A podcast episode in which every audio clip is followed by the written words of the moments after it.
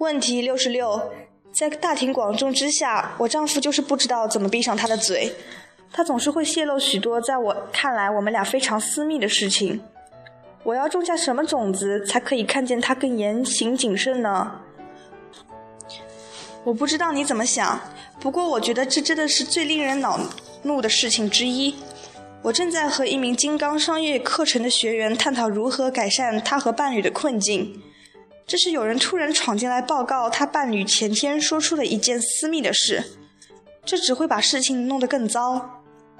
总之，我想要点出两个很简单的事实：一，他人所做最让我们感到恼怒的事，毋庸置疑是我们自己做出最让人恼怒的事。如果我们的身边都围绕着不懂得何时说话适宜的人，那我们自己也肯定总是在一些不适合的场合说不适合的话。我们在生命中的任何一刻都面临着一些挑战，这些挑战日复一日、年复一年都在改变。不过在当下，那些都好像是我们生命中最重要的挑战，因为我们很难确切地记住过往的痛，也还没有遇到未来的挑战。记得我们的生命是一面镜子这个观点。我们今日所遇见的挑战，是我们前几周和前几个月的生活的直接反应。这，这把我们引导到第二点：我们身边的人的习性越是跟我们相近，我们就越难察觉他们来自我们。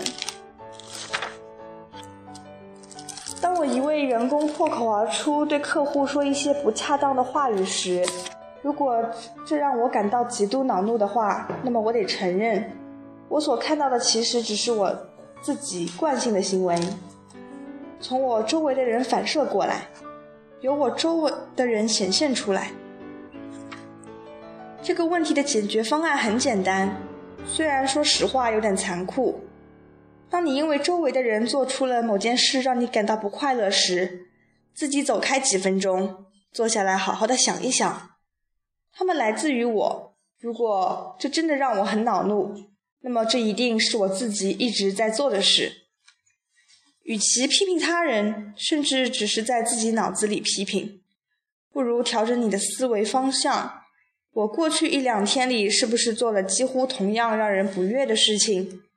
我要怎么做才能让自己停止这样的行为？这是四个力量中的第三个力量，它会消除掉让你看见丈夫对他所看到的所有人都一五一十说出你们俩隐私的种子。而这方法美妙的一点是，你根本不需要跟他说任何话，无需争论，无需讨论，无需最后的通牒。只需要你心平气静，